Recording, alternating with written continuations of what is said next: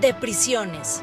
Es un espacio en el que se habla de la necesidad de sacar de la oscuridad a la cárcel, reconociendo su importancia en la dinámica social y su impacto en la construcción de condiciones de seguridad. Hablamos con expertos del fenómeno de la prisión y de propuestas de solución. Estamos seguros de que nunca habías pensado en todo esto. Hola, ¿qué tal amigos? Otra vez estamos acá en su programa de prisiones, en donde, como siempre les menciono, tratamos asuntos del sistema penitenciario y de ejecución penal con la intención de darle luz y sacarlo de la oscuridad en la que se encuentra. En este caso, eh, quiero platicarles que me acompaña un invitado que es un gran amigo, que tiene muchísima experiencia en todo el ámbito penal, él es criminólogo, se llama Félix, Félix Ríos, es autor de algunos libros, está escribiendo en este momento una novela, ha hecho mucha investigación, eh, tiene eh, una carrera importante en el ámbito criminológico, él es español y nos viene a contar lo que desde su perspectiva pasa en el sistema penitenciario español y en todos los casos que él ha conocido, porque además investiga eh, de repente algunos asuntos en los que eh, lo llaman para saber si las investigaciones se realizaron correctamente. Ahorita él nos va a platicar toda esta historia, a qué se dedica, eh, podemos platicar de su libro, un libro que también nos va a comentar de qué se trata. Eh, como les decía, se llama Félix. Félix, bienvenido. Gracias por acompañarnos y por eh, convidarnos del de, el conocimiento que tienes en esta materia y en todo lo que tú haces. Gracias por estar con nosotros. Gracias a ti, Luis, sobre todo teniendo en cuenta eh, lo importante y la trascendencia que tienen estos podcasts que estás grabando desde hace tiempo y que además tanto yo como muchos de mis seguidores en las redes sociales siguen a día de hoy y, y además con muchísimo interés. ¿no? Encantado de estar aquí. Gracias. Quisiera empezar para eh, que nos cuentes eh, de qué se trata tu libro, el libro que eh, es, escribiste hace ya algún tiempo, eh, para que nuestros amigos, los que nos escuchan, sepan un poquito más de las cosas de tu actividad. Bueno, en cuanto a actividades literarias, por así decirlo, sí tienes razón, hace un año escribí un libro, ahora, ahora hay otros dos en proyecto de terminarse. Eh, pero sí, el que escribí hace un año se titula ¿Qué pasó en Macastre? Y es un libro, por lo menos a nivel nacional en España, ha resultado ser muy interesante porque eh, trata sobre un triple asesinato que se cometió en la comunidad valenciana. Y en ese triple asesinato que se comunicó precisamente, o sea, que se ocurrió en los años 90, finales de los años 80, principios de los años 90, eh, ocurrió dentro de un contexto un poco, por así decirlo, siniestro, eh, en el sentido de que en aquella época obviamente las investigaciones no eran eh, como, o no se desarrollaban como se desarrollan hoy en día. Y, y bueno, es un poco una visión ¿no? de, de, cómo se revisó ese caso, a qué conclusiones llegamos con la ciencia forense a fecha de hoy, a, a diferencia de lo malo o lo, se investigó en su momento. Yo creo que todos aquellos que están interesados en, en conocer eh, cómo ha avanzado la ciencia forense en los últimos eh, prácticamente 30 años, es una lectura obligatoria porque te permite establecer un antes y un después. Es curioso, ¿no? Porque tengo también muchos alumnos eh, mexicanos, tengo muchos alumnos del continente americano que leyendo ese libro en algunas ocasiones se han sentido reflejados en investigaciones que para ellos no son tan antiguas sino que son más recientes, ¿no? precisamente por ese contexto de, oscuro de, de ocultismo, de, de, falta de diligencia en muchas ocasiones en esos procedimientos, de, de enfrentarte a una investigación criminal con medios muy limitados, ¿no? Eh, médicos forenses que tienen que trabajar prácticamente con, con, con escasos recursos, etc. Y, y, bueno, la verdad es que ha tenido más éxito del que realmente pensábamos. ¿no? Pero bueno, esperemos que el día de mañana haya muchísimos más libros más interesantes incluso que ese. ¿Y qué pasó en Macastre? Pues en Macastre lo que ocurrió fue que tres jóvenes eh, de aproximadamente 15 años de media, por así decirlo, dos chicas y un chico, eh, Rosario, Pilar y Valeriano, eh, que, además jóvenes que pertenecían a un estrato social medio bajo, por así decirlo, ¿no? de unas zonas relativamente marginales de, Valencia, eh, deciden, pasadas las Navidades, en 1989, eh, pasar unos días en las afueras de Valencia, en un pueblo que, que concretamente se llamaba Catadau, no, Macastre, que es el, el, digamos, el pueblo que, da nombre al, al, libro. Estos chavales, pues por su cuenta y por temporadas, pasaban días eh, haciendo prácticamente de lo que sería ocupas hoy en día, en determinadas, en determinadas casas, en determinadas viviendas, y eh, lo último que se sabe es que se les pierde la pista un fin de semana por parte de algunos de los vecinos que solían verlos. Y lo macabro de la historia es que a lo largo de las siguientes semanas y meses los cuerpos de los jóvenes van apareciendo en diferentes lugares eh, y además eh, cada escenario en el que se presentan los cuerpos pues es completamente diferente en, eso, en, esos tres, eh, en esas tres escenas. ¿no?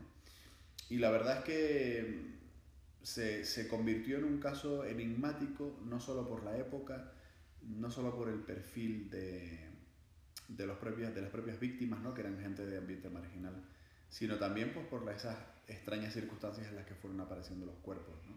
Primero Rosario, eh, luego Valeriano, a, aproximadamente unos 100 metros de donde había aparecido muerta eh, Rosario, Rosario perdón, y luego Pilar aparece prácticamente desmembrada ¿no? en, en cuanto a, a una pierna y un brazo, muchísimos meses después y dentro de un canal de riego eso fue lo que hizo especialmente excepcional el, el caso Macastre ¿no? y que haya continuado siendo un enigma prácticamente hasta, hasta hace un año que la verdad es que iluminamos algunos elementos del caso que aún así sigue siendo, sigue siendo una incógnita. Oye, pues muy interesante todo esto y esto da pie a que nos cuentes lo que, cuál es tu actividad principal eh, que realizas allá en España. Bueno, concretamente yo dirijo el proyecto nacional Prometeo, que es un proyecto destinado a la revisión de crímenes y desapariciones sin resolver a nivel nacional en España. Es un proyecto muy interesante porque, primero, no, no formamos parte de ninguna administración, no tenemos ningún tipo de subvención o financiación por parte de ninguna entidad, somos absolutamente independientes y nos autofinanciamos única y exclusivamente con la aportación voluntaria que quieran hacer determinados profesionales en cuanto a contribuir con su trabajo. No, no, no manejamos dinero, eh, salvo contadas excepciones en las que a veces hacemos alguna jornada para intentar tener un mínimo eh, económico, pues por si tenemos que revisar un caso en una provincia alejada eh, de, de, la capital de España, pues poder desplazar allí los voluntarios, etc. Y, y, en ese sentido, la verdad que, que, es un proyecto que lleva funcionando ya prácticamente 10 años, aunque yo llevo 20 dedicado a, a, este campo y que nos ha dado, la verdad, que, que, muchas satisfacciones. Y yo creo que, sobre todo, lo que, lo que más nos caracteriza es, es esa voluntariedad. ¿no? Yo siempre digo que yo no soy el proyecto Prometeo, ni Félix, Félix Ríos el criminólogo es Félix Ríos el criminólogo, es un montón de gente que está detrás, que pueden ser desde un abogado en Madrid, a un médico forense en Galicia, a un policía retirado en Cádiz, a un, a un familiar de una víctima que vive en Murcia, etc. ¿no? Y eso es lo que un poco nos ha llevado a lo largo de estos años a trabajar ese, ese ámbito. Eso es un campo de actuación, ¿no? un campo de trabajo que desarrollo, pero luego hay otro campo muy interesante que yo creo que, que puede ser eh, más atractivo, ¿no? que, hablemos, que hablemos de él en este podcast, que es precisamente eh, determinado tipo de informes periciales que a lo largo de estos años he realizado en ambientes penitenciarios ¿no? y que me ha permitido tener un contacto pues, con el mundo penitenciario español y con, tanto con sus luces como con sus sombras. Y de estos eh, casos o de estas acciones que has desarrollado en este ámbito, ¿viene a, a tu mente en este momento alguno que te haya llamado más la atención que los demás? En el ambiente penitenciario, por ejemplo, siempre recuerdo la verdad que todos, todos me marcaron, ¿no? sobre todo al inicio de mi carrera profesional hace 20 años, cuando todavía no teníamos muy claro para qué servía un criminólogo, ni siquiera yo que había terminado la carrera. Eh, sí tuvimos algunas experiencias en, en, expedientes o carpetas, como decís vosotros, de cuestiones penitenciarias, sobre todo lo que se refiere a eh, realizar algún tipo de informe para conseguir el tercer grado, eh, libertades condicionales, eh, permisos de salida, etc. Y hubo un caso que me marcó muchísimo y que de hecho a día de hoy todavía tengo contacto con las personas que tuvieron que ver con, con ese asunto, ¿no? Y fue el de Moisés, ¿no? Siempre lo recordaré. Moisés era un joven que trabajaba como recepcionista de un hotel importante en el, en el sur de la isla de Tenerife, una isla turística de, de, de mi país, de España. Y él tenía una relación pues con, con su pareja un, un, tanto tormentosa, ¿no? La clásica relación en la que hombre y mujer durante mucho tiempo pues tienen tiras y aflojas, eh, tienen rupturas, vuelven otra vez a, a, tener reconciliaciones, etc. Además era una, era, una, era una relación que se había gestado desde que eran prácticamente adolescentes. Y eso también conlleva una especie como de maduración conflictiva, ¿no? En muchas ocasiones. Bueno, por resumir la historia, eh, Moisés un día eh, llega a casa de sus padres para llevarles una cesta de Navidad. Eh, concretamente él había roto con su pareja aproximadamente unos tres meses antes, porque, y esto puede parecer un poco casi cinematográfico, eh, cuando llega a casa se la encuentra eh, manteniendo relaciones con, con, otra persona, ¿no? Una casa que además, por decirlo de alguna manera, pues había sido eh, una casa que él había pagado con su esfuerzo, con su trabajo y demás. La relación es cierto que estaba desgastada, pero de manera sorpresiva él un día llega a casa y se encuentra a su pareja eh, en un acto de infidelidad con un conductor de ambulancia, ¿no? Ella era enfermera en aquella época. Y él simplemente no, no, no discute, no, no, entra en conflicto, se va simplemente y al cabo de un par de semanas eh, le manda un mensaje y le dice, mira, quiero que formalicemos nuestra ruptura, tenemos un hijo en común, ellos tenían un niño pequeño de creo que 5 años, 3, o 5 años, no lo recuerdo con exactitud, y ahí queda la cosa, ¿no? Hay un lapsus temporal, volvemos otra vez a, a esa época de Navidad de la que os hablaba, y cuando Moisés eh, va a visitar a sus padres, que viven en el mismo edificio que los padres de ella, eh, en el mismo edificio de departamentos, por así decirlo, eh, bueno, coincide con sus padres, le lleva la cesta de Navidad porque él estaba viviendo solo en un apartamento que había rentado y no tenía sentido tener una cesta de, Navidad, ¿no? Eso es algo bastante típico en España, ¿no? Que cuando llega la Navidad, pues tu empresa te regala pues turrones, vinos, etcétera. Y él se lo lleva a sus padres. Pasa la tarde con ellos, se va. Y cuando está en su vehículo de camino a su departamento, recibe una llamada de la policía que le dice que tiene una denuncia por agresión y que tiene que acudir a declarar de manera inmediata. ¿no? Bueno, él se queda un poco asombrado, ¿no? Pero bueno, ¿qué está pasando? No, no entiendo nada. Y le dice, no, bueno, venga por aquí porque si no tenemos que ir a buscarlo. Y él va de manera voluntaria. Hay que tener en cuenta que esto ocurre en un ámbito legal o en un contexto legal importante que es eh, una lucha encarnizada que hay contra la violencia de género en España en los últimos años, ¿no? Y yo creo que aquí en México estáis un poco empezando en esa línea. La situación en España dio un, un cambio drástico y aprovecho para hacer un paréntesis porque hubo una época en la que prácticamente acompañabas a una víctima a malos tratos a la comisaría y el policía te decía, mire, esto es un asunto de familia y nosotros no nos podemos meter. Y llegamos al extremo opuesto. Y cuando hablo de extremo opuesto me refiero eh, eh, al hecho de que se invirtió el principio de inocencia, pasó a ser un principio de culpabilidad. Y, desgraciadamente en muchas ocasiones eh, hubo un porcentaje importante de mujeres que decidieron que si se querían divorciar, lo más rápido, lo más efectivo y lo más destructivo contra su expareja era presentar una denuncia falsa de malos tratos. Incluso hubo muchos profesionales del mundo jurídico, abogados, que asesoraban en ese sentido. ¿no? Le decían, señora, si usted quiere divorciarse, puede optar por dos caminos. El rápido o el lento.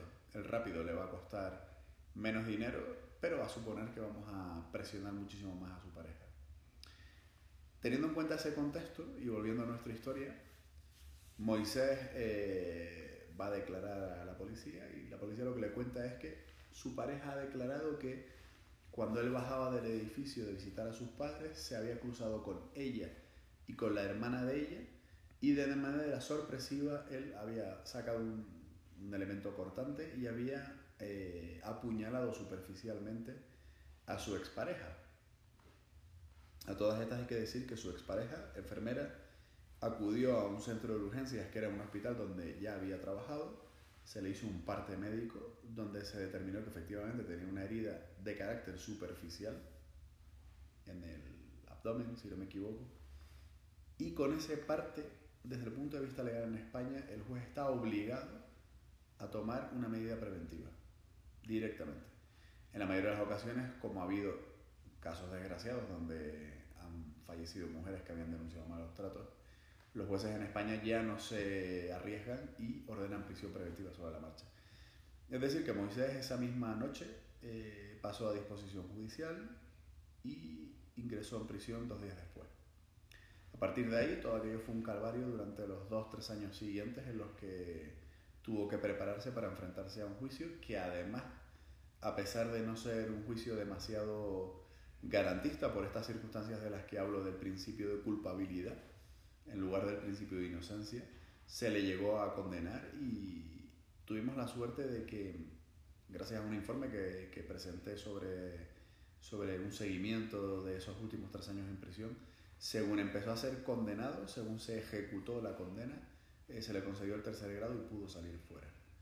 Pero fue un verdadero calvario, ¿no? Y siempre recordaré con, bueno, con cierta, cierto cariño, ¿no? Eh, todas esas entrevistas yendo a prisión, a hablar con, con Moisés, a hablar con su familia, que me venía a ver, con empleadores públicos que, y privados que aseguraban que lo iban a contratar cuando saliera de prisión. Eh,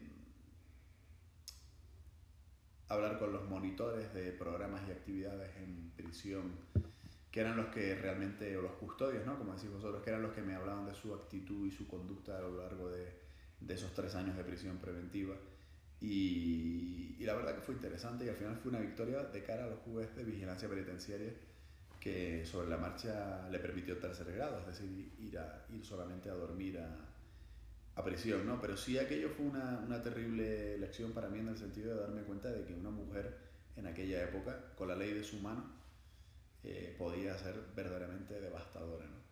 Además fue curioso porque lo que más se me grabó fue una conversación entre Moisés y, y yo, eh, con la mampara ¿no? de cristal de, prisión delante, donde una de las cosas que le preguntaba era qué pensaba hacer cuando saliera en tercer grado con respecto a su hijo. Y literalmente me dijo, mire, he pasado un infierno tan importante durante estos tres años que estoy desgraciadamente dispuesto a renunciar a ver a mi hijo para no correr el riesgo de que me vuelva a pasar lo mismo.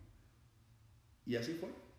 Él renunció al régimen de visitas, aún así legalmente él siguió y ha seguido a fecha de hoy pasando una manutención por su, por su hijo, pero realmente llegó a adquirir una, una situación de pánico ante la posibilidad de volver a encontrarse con su pareja y que, mal utilizando la ley, volviera a hacerle pasar un infierno de tres años en prisión.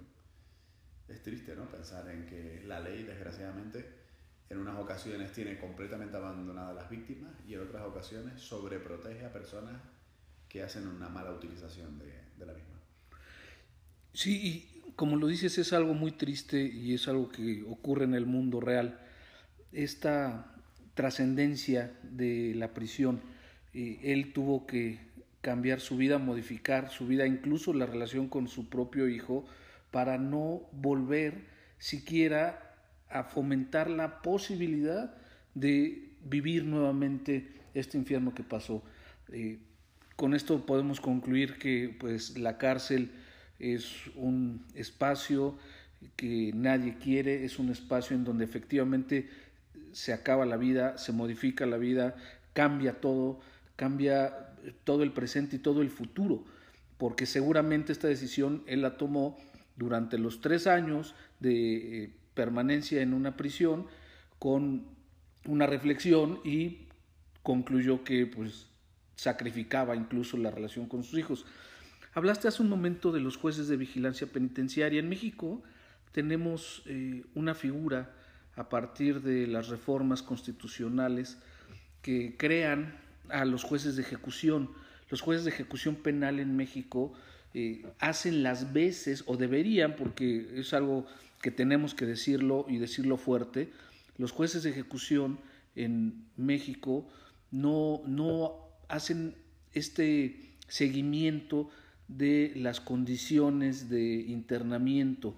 No, no se ve que un juez pueda llamar a cuentas a un director, pueda llamar a cuentas a algún trabajador técnico o administrativo de una prisión para que no se violenten más los derechos humanos de las personas privadas de la libertad.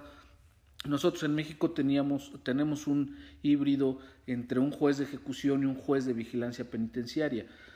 allá en España, eh, por lo que hemos platicado, eh, solamente existen estos jueces de vigilancia penitenciaria. Según tu criterio, ¿cumplen con esta función? Yo creo que sí, lo que pasa es que evidentemente es una, es una situación compleja. ¿no? Eh, para que aquellos que no, que no seáis españoles y que, y que escuchéis este podcast, eh, en España cuando una persona está condenada, condenada a prisión, tiene derecho a solicitar pues, permisos de salida, eh, libertad condicional, incluso libertad condicional anticipada, tercer grado, que es lo que se llama régimen abierto hoy en día, que es el, digamos, ir solamente a, a dormir a prisión, etcétera si se cumplen una serie de circunstancias, entre ellas, pues aparte del tiempo que lleves cumpliendo de condena, etcétera, tiene que haber un informe favorable de la Junta de Tratamiento, ¿no? El equipo técnico, por así decirlo. La ley en España prevé que si el informe del equipo técnico es negativo eh, para cualquiera de estas solicitudes, el interno puede directamente recurrir al juez de vigilancia penitenciaria, que es una figura jurídica que está fuera eh, a nivel físico de, de prisión, y el juez de vigilancia puede valorar eh, por su propia cuenta, por así decirlo, si está de acuerdo o no con la decisión de la, del equipo técnico. en la mayoría de las ocasiones suele ser coincidente ¿no? esta decisión, pero ya hay una corriente importante en, en España, sobre todo a nivel de crear una especie como de algo parecido a lo que, a lo que son los agentes de vigilancia penitenciaria en Estados Unidos, ¿no? Que probablemente se va a acabar por convertir en un cuerpo de criminólogos específicos que van a trabajar para el juez de vigilancia y que van a ser una especie como de segundo eh, equipo técnico que podrá valorar si efectivamente están de acuerdo o no con la decisión que han tomado eh, estos, eh, estos profesionales. ¿Cuál es el problema? Que en España hay una saturación penitenciaria, ¿no? No a los niveles de México, ni muchísimo menos, pero sí hay una saturación, con lo cual un equipo técnico que está formado por 5 o por 7 profesionales, a lo mejor a lo largo de un año ve en una ocasión a un interno. Obviamente no se le puede dar un seguimiento a un interno de esa manera. Bueno, y aquí en México ni, ni, vamos, ni siquiera eso, ¿no? Y, y, al final ha sido, por lo menos en mi, en mi caso, un, un campo interesante de trabajo porque al, de manera externa, incluso privada, como criminólogo realizando ese tipo de informes, ese tipo de seguimientos eh, mensuales con la familia, eh, con los técnicos, bueno, con los técnicos, con los directores de determinados eh, programas de tratamiento dentro de prisión, etc., se llegó a dar la circunstancia tan curiosa que yo, que, que no trabajaba dentro de prisión, sino fuera, conocía mejor el desarrollo del interno que el propio equipo técnico. ¿no? Y en muchas ocasiones el juez de vigilancia me dio la razón y revocaba decisiones del, del equipo técnico, ¿no?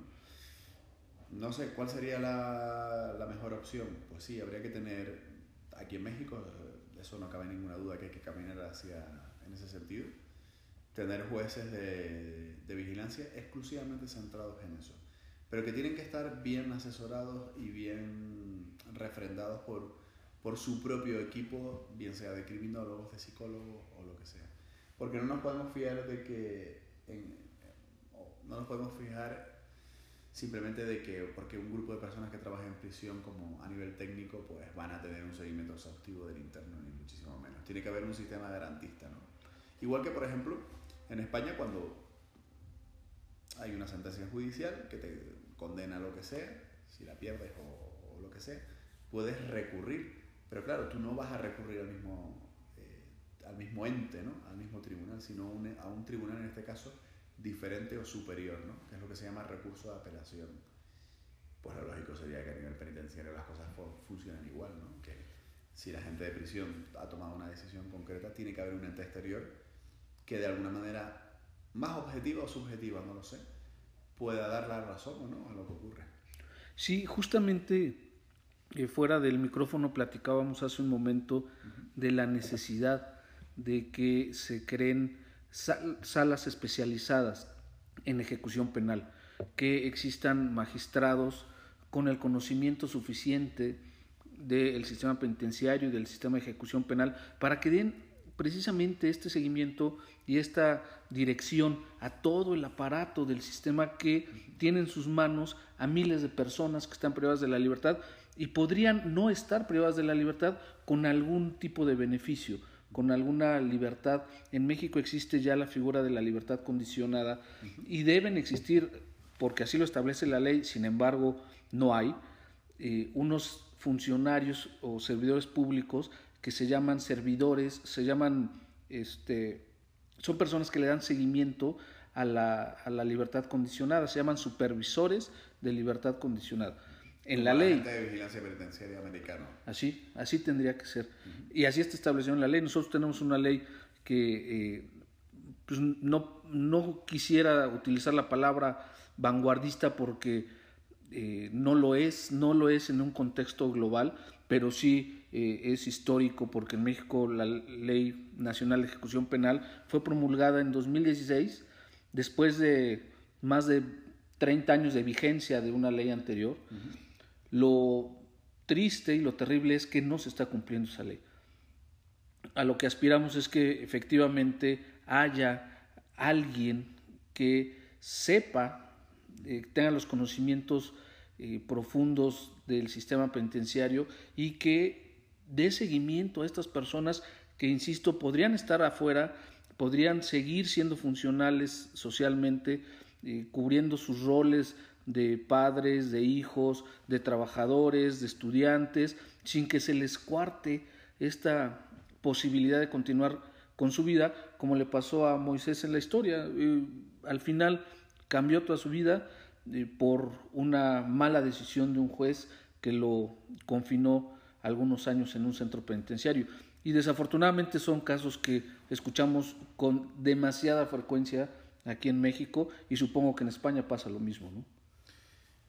La verdad es que yo siempre pienso, Luis, que toda esta historia o toda esta controversia eh, es una cuestión que va más allá de la, de la casuística o de, o de que pensemos qué tipo de organismos o, personas o profesionales tenemos que, que digamos, imbuir dentro del, del aparato judicial para que, para que haya más justicia, ¿no? Porque al fin y al cabo lo que se está buscando es un sentido de justicia. Ya poniéndome un poco más en plan criminológico, por así decirlo, sí te digo que eh, hay países donde todo el mundo ya tiene aceptado que la prisión no sirve para nada.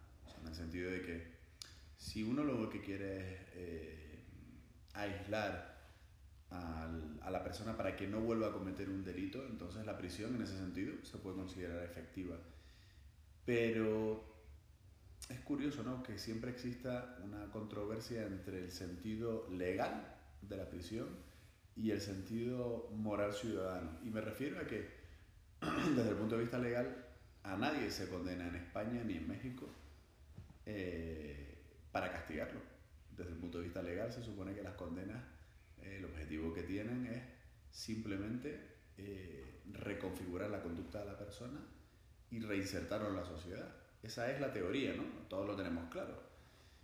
Pero claro, desde el punto de vista práctico, si tú le preguntas a cualquier ciudadano por la calle y demás sobre cualquier caso, lo primero que te contestan siempre es, no, 20 años no, deberían de condenarlo a 40, no, 40 no, a 50 no, a 60 años no, a 70 no, toda la vida debería de vivir confinado. Y yo no digo que no sea lícito que el ciudadano piense eso o que lo pueda llegar a, determinar de manera firme. Yo lo que digo es que deberíamos de ser menos hipócritas y que si realmente el sentido de la, del Código Penal, el sentido de, la, de las leyes penitenciarias son castigar, que lo digamos sin ningún tipo de tapujo y que desterremos eh, lo que sería la reinserción. Si realmente es así, si realmente es así. Porque si realmente estamos metiendo a la gente en prisión con la excusa legal de que lo vamos a reinsertar y nunca lo reinsertamos, o reinsertamos a uno de cada 10.000, no porque los hayamos reinsertado nosotros, sino porque se reinsertan solos por determinadas circunstancias. Una decisión propia, personalísima. Claro. Entonces, al final, ¿qué sentido tiene todo esto? O sea, hay países como Noruega o Suecia, algunos países nórdicos, Islandia, donde directamente se ha llegado a tomar la determinación de que no hay prisiones. No hay prisiones, todos son comunidades terapéuticas, salvo casos muy excepcionales, que son los casos en los que te vas a encontrar pues, con un psicópata específico y demás. Pero para eso no te hace falta mantener una prisión, mantener un pequeño edificio donde los puedas tener confinados es suficiente. Pero el 95% de la gente que está en prisión, lo que se llama la carne de prisión, son gente relacionada pues con el menudeo de droga, robos a pequeña escala, etc. O sea, gente que, que, que, ha tomado esas decisiones o porque pertenecen a un estrato miserable de la sociedad o porque simplemente pues, no han conocido otra manera de, de conseguir pues, dinero para comprarse un móvil como el que tiene otra persona que, que va con un carro ¿no? de, de mejor categoría que el que él tiene, etc.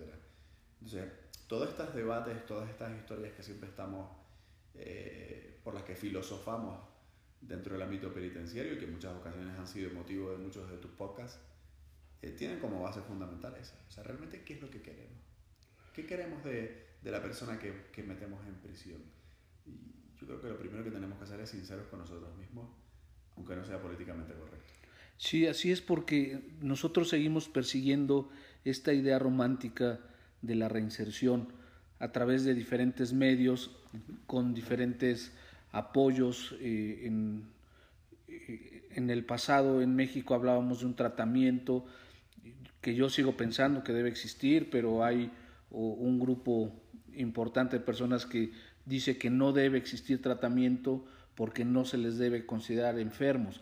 Pero al final podríamos eh, platicar de esto probablemente la próxima vez que vengas eh, hacemos otro, otro episodio. Yo quisiera concluir en, en esta necesidad de eh, construir eh, el sistema o terminar de construir el sistema con estas tribunales de alzada que puedan revisar realmente lo que hacen los jueces de ejecución, que puedan revisar lo que hace el sistema que opera a, las, a los centros de reclusión y que además, eh, tomando tu reflexión, eh, que además efectivamente veamos si es que queremos o cuál es el fin último que buscamos. Si es la reinserción, pues realmente tomar acciones para lograr que se, existe esta reinserción. Y tenemos que concluir este episodio, pero quisiera antes eh, saber si tienes algún tipo de reflexión o conclusión que nos puedas dejar acá en México de, de tu experiencia, de lo que has visto en México, del sistema, eh, algún tipo de conclusión que tengas. Uf. es, es complejo, ¿no? Pero yo creo que México es un país complicado.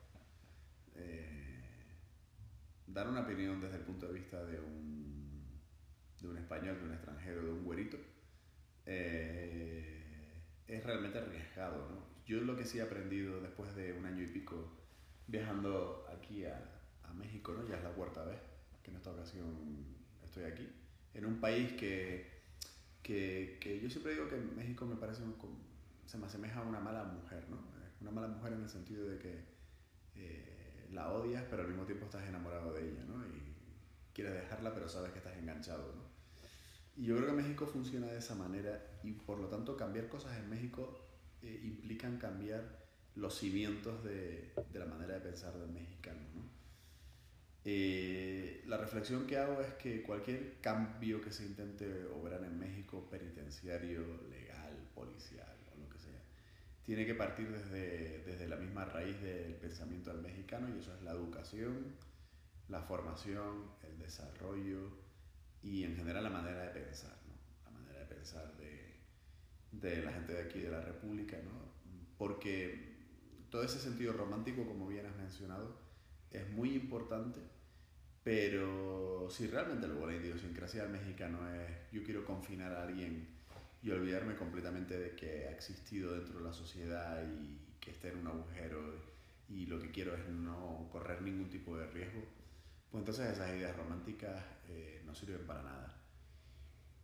Y por otro lado tendremos que preguntarnos por qué eh, México, siendo un país con tanta riqueza, con tantos recursos, con una cultura impresionante, con una manera de vivir brutalmente admirable por los europeos, tiene unos niveles de inseguridad tan grandes que acaban por masificar las prisiones. ¿no? Posiblemente habría que cambiar muchísimas cosas del sistema y no sé si los mexicanos al final estarían dispuestos a, a terminar de, de, cambiarlo. ¿no? Yo muchas veces siempre pongo el ejemplo y digo, pues si un mexicano que viviera en, un, en una segregación de un barrio con un cierto estatus social bien acomodado, le dijeran que va a tener que vivir en un barrio normal de clase media, pero que la inseguridad va a desaparecer. No sé qué, no sé qué elegiría al final el, el mexicano, no, no, lo entiendo, porque yo creo que se ha acostumbrado tanto el mexicano al tipo de vida que tiene, que para él sería impensable en, en vivir eh, de otra manera. ¿no? Siempre hago el paralelismo con, con España, ¿no? o sea, yo que conozco muchos jueces mexicanos, eh, un juez en España no tiene guardaespaldas, no tiene chofer, no tiene no tiene un sueldo 10 veces superior a, el guardaespaldas que, que, le está haciendo de escolta, eh, salvo que sea determinado tipo de magistrados muy concretos a nivel top ¿no? de la Audiencia Nacional. Entonces, un juez mexicano estaría dispuesto a renunciar a todo eso. Por ejemplo, un juez, digo un juez, como digo un empresario, como digo cualquier cosa, por ganar seguridad. Pues no sé, es, es una pregunta que, y se queda en el aire y, y además... la reflexión te la traslado a ti. Entonces. Así es, sí. Sí, y tampoco me atrevo a hacer una conclusión o a dar una conclusión porque sí se ven involucrados muchos aspectos, como lo decías, eh, sociales, culturales, uh -huh. eh, de educación, pero este, esto lo podemos dejar para la reflexión de las personas que nos están escuchando. Eh, por eso eh, los invito amigos a que nos sigan en las redes sociales para que pongan sus mensajes, sus opiniones y vayamos eh, creciendo cada vez más este medio de comunicación para que la gente escuche y opine. ¿Quieres dejarnos también tus redes sociales para que te escriban? Sí, yo creo que, bueno, por resumirlas un poco, si cualquiera me googlea, como se dice hoy en día, pone Félix Ríos Criminólogo en Google, pues le van a saltar Facebook, Instagram, eh, YouTube. Tengo un canal de YouTube donde trato temas también relacionados con el mundo de la criminología, para el que esté interesado, ¿no? Un canal donde no busco tener muchos suscriptores, sino que haya gente que realmente quiera conocer lo que yo pienso de, de determinadas eh, cuestiones que tienen que ver pues, con, con, el ambiente penitenciario, con la investigación criminal, con la justicia y además muy enfocado a los viajes que hago por diferentes partes del mundo, pues el que tenga interés, pues que lo, que lo siga y que, y que, y que, y que se suscriba a ese tipo de redes sociales y, y, ese tipo de canales. Y por supuesto, darte las gracias, Luis, sobre todo porque cuando te conocí lo más impresionante de, de todo y con lo que siempre me quedo es que si realmente hoy en día en España es difícil creer en la reinserción, creer en que un ser humano está compuesto de luces y sombras y que una parte de esa luz, aunque sea muy, muy, muy, muy, muy pequeña, puede llegar a, fomentarse de tal manera que, que deje completamente cegados al lado de oscuridad. El tener esa filosofía en México realmente me parece una cosa admirable. Y la verdad que en ese sentido, cuando, cuando he tratado contigo, cuando he conocido de tu, de tu vocación y de tu manera de pensar, me parece que es absolutamente impresionante que haya alguien en este enorme caos que es México sobre todo en el enorme caos penitenciario que supone este país, que haya alguien que todavía tenga fe en eso, ¿no? Es como... Me recuerda las típicas leyendas, ¿no? Donde de repente hay un enorme desierto y hay un tío que de repente a una persona que está muriéndose deshidratado, pues le, le da de comer, le da agua y lo lleva a un oasis, ¿no? O sea, en ese sentido, chapo y me quito, me quito el sombrero por ti. Te lo agradezco, Félix y estoy seguro que vamos a seguir platicando de estos temas que eh, sé que también te apasionan y además nos eh, puedes eh, traer muchas experiencias desde tu país. Te agradezco mucho, gracias por estar con nosotros, por participar en este podcast y a ustedes amigos también les agradezco que nos escuchen y que sigamos creciendo esta comunidad. Por el momento nos tenemos que despedir. Muchas gracias Félix nuevamente. Gracias. Si te gustó este podcast, compártelo. Búscanos en Facebook como De Prisiones y en Instagram de Prisiones. Y si quieres escribirnos, hazlo a deprisionespodcast.gmail.com.